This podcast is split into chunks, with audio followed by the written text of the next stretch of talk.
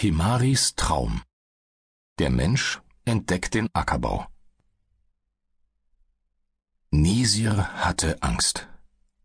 Irgendetwas war falsch, gefährlich, unheimlich. Sie lag flach auf dem Felsen und rührte sich nicht. Sie beobachtete die Bergziegen. Seit zwei Tagen verfolgten Nisir und Marut die Herde, doch bisher waren die Geschwister noch nicht auf Pfeilschussweite an sie herangekommen. Sie hatten Hunger. Die Körnerfladen waren aufgegessen, auch das Trockenfleisch und die Beeren. Jetzt gab es für sie nur noch Quellwasser, wie so oft. Die Familie unten im Tal wartete auf Beute. Nisir musste Marut warnen. Der große Bruder hatte keine Ahnungen, er hatte kein Gespür für drohende Gefahren, so wie sie. Jetzt lief die Ziegenherde in eine Senke, wo frisches Gras wuchs. Auch die Ziegen hatten Hunger.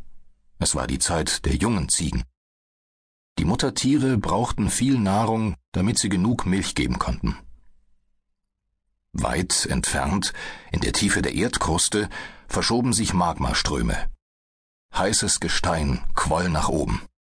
Der Druck unter dem Gebirge nahm immer mehr zu. Nisir wusste nichts vom Geschehen in der Tiefe aber die Tiere wurden unruhig. Die Vögel verschwanden vom Himmel und versteckten sich.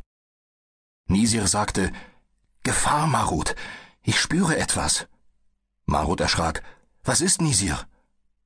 Marut wusste, dass seine Schwester bei der Jagd nie ein unnötiges Wort sagen würde. Stille war der Weg, um an die Beute heranzukommen. Fröhlich plappern konnte man auf dem Rückweg. Mit Beute. Marut nahm seine Schwester ernst Anders als ihre Eltern es getan hatten. Damals, als Nisir die Heuschrecken spürte. Sie hatten Nisirs Warnung nicht beachtet. Wer hörte schon auf die Ahnungen eines kleinen Mädchens? Die Heuschreckenplage war nichts Unbekanntes. Doch dass Menschen in der riesigen Masse der gefräßigen Heuschrecken keine Luft mehr bekamen und erstickten, wurde ihren Eltern zum Verhängnis. Wir müssen hier bleiben, sagte Nisir leise. Der Fels ist unruhig. Marut wurde kalt vor Furcht, obwohl es warm war. Bleib liegen, rief Nisir. Marut presste sich auf die schräg abfallende Felsplatte und krallte die Finger in den porösen Stein.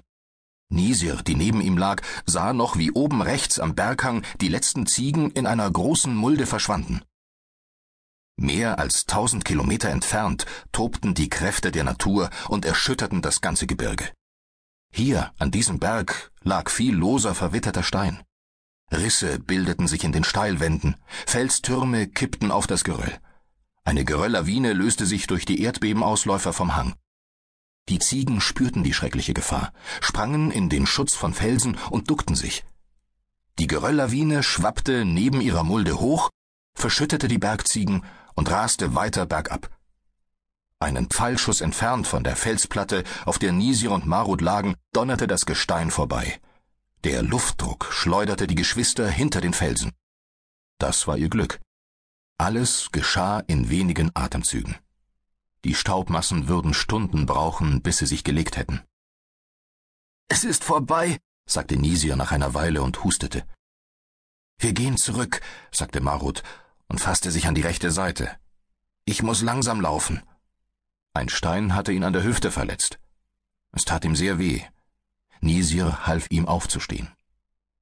Plötzlich horchte sie. Über ihnen schrien kleine Wesen um Hilfe. Nisir sah sich um und sagte, Bleib hier, Marut, ich gehe hoch, etwas ruft mich. Schwester, ich weiß nicht, was dich ruft, aber ich gehe mit. Die Geschwister stiegen zum Rand der Mulde auf. Zunächst war außer Felsbrocken jeder Größe wenig zu sehen. Der Tod durch Steinschlag ist grausam, für jedes Lebewesen. Dann stieß Nisir an etwas und erschrak. Ein Ziegenbein ragte zwischen den Steinen hilflos in die Höhe. Es war am Huf umgeknickt, der Knochen stand heraus und war blutig. Der Körper lag im Steinschutt eingekeilt. Endlich Fleisch für uns, sagte Marut erleichtert und begann damit, die Steine wegzuräumen.